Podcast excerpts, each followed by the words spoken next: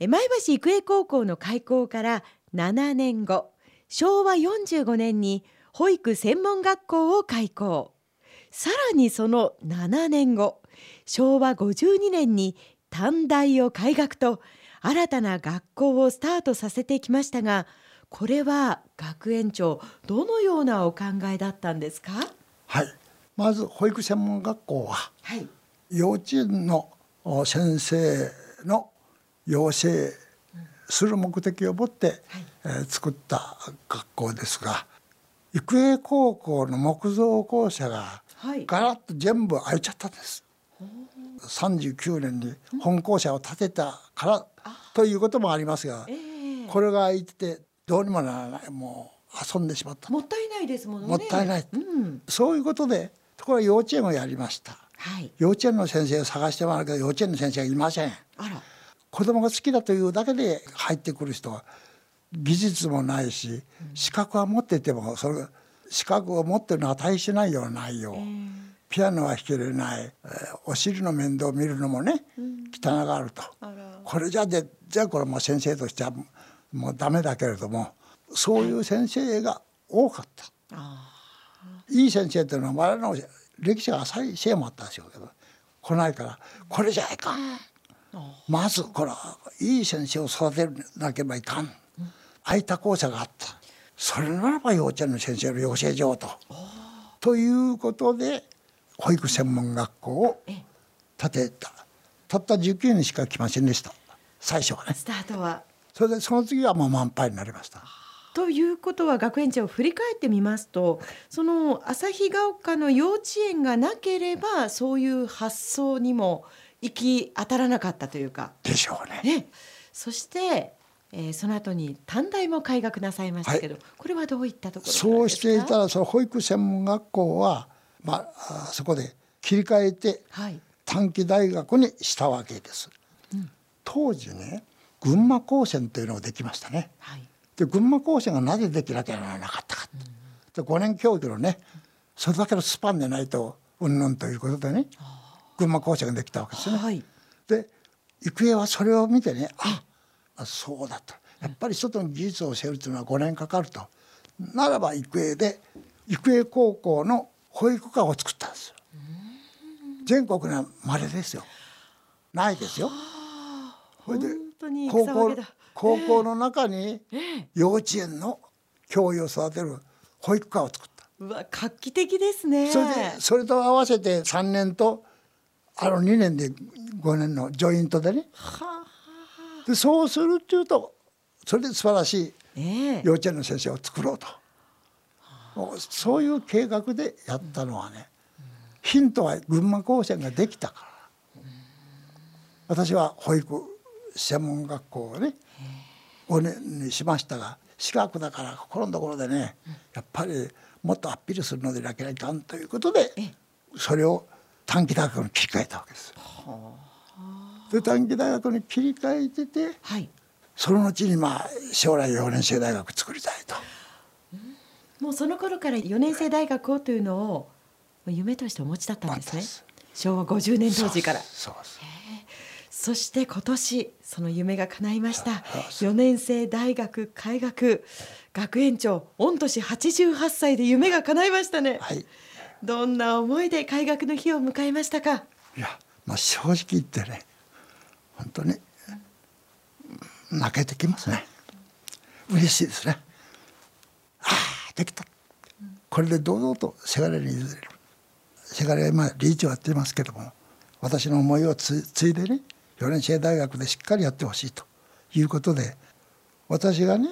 学校のそういうのをやるのはこれでね私は大きな役割を果たしたと。そういう感じでした。ですから4年生大学でができたことによってほっとすると同時に、はい、やっぱり将来の夢というものをね作り上げてほしいと、うん、そんな思いでございますね。次にこうバトンタッチをして、ええ、この情熱をさらに次世代へというような、え、そんな思いだったんでしょうか。はい、はい、一方これとは別に鍼灸と柔道整復師の専門学校育英メディカルを12年前平成18年に開校しましたが、はい、これはあのエース学科皆さんよくご存知のその予備校からの方向転換だったそうですね。まあこれはねはっきり言いまして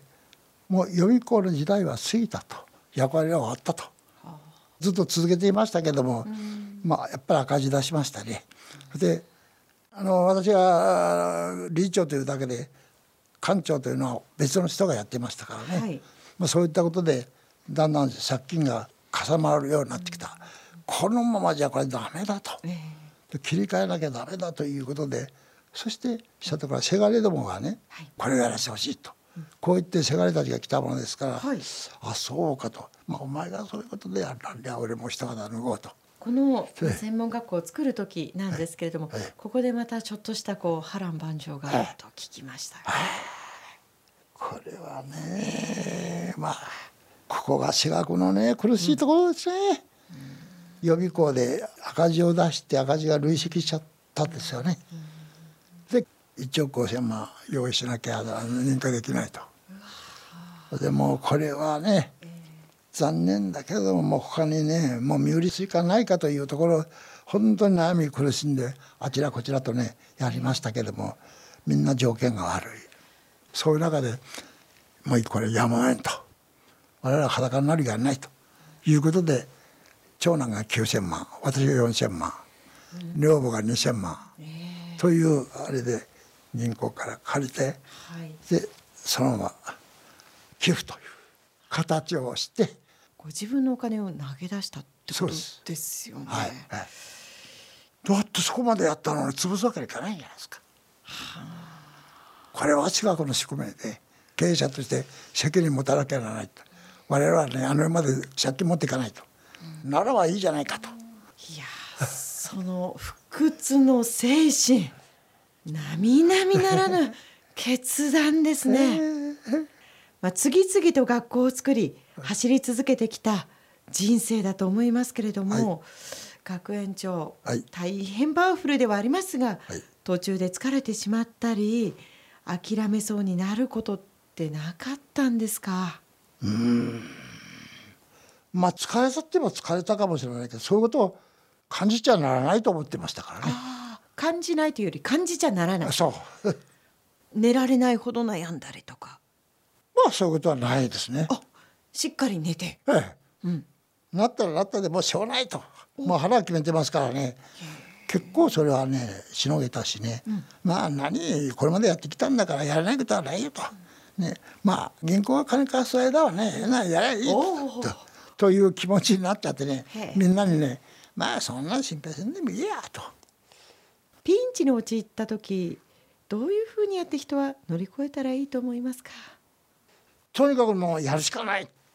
ていうこと以外にはないような気がしますね。失敗したらどうしようとか思いませんか？いや。失敗したら失敗でねそれでそれと付き合えばいいですから。失敗と付き合う。ええその取り戻すっていう気持ちでやればね、ええ、失敗も成功のうちだと、ええ、なるほど。本当そのぐらい気持ちにならないとね新しいことも何もできませんね。失敗を恐れていてはそうです。失敗を恐れては何もできません。自分に能力がないからといって人の能力を借りりゃいいんですもん。そういう能力のある方の力を借りればそうです。そういうもうそれしかないじゃないですか。うん、この後もコマーシャルを挟んで中村学園長にお話を伺っていきます。はい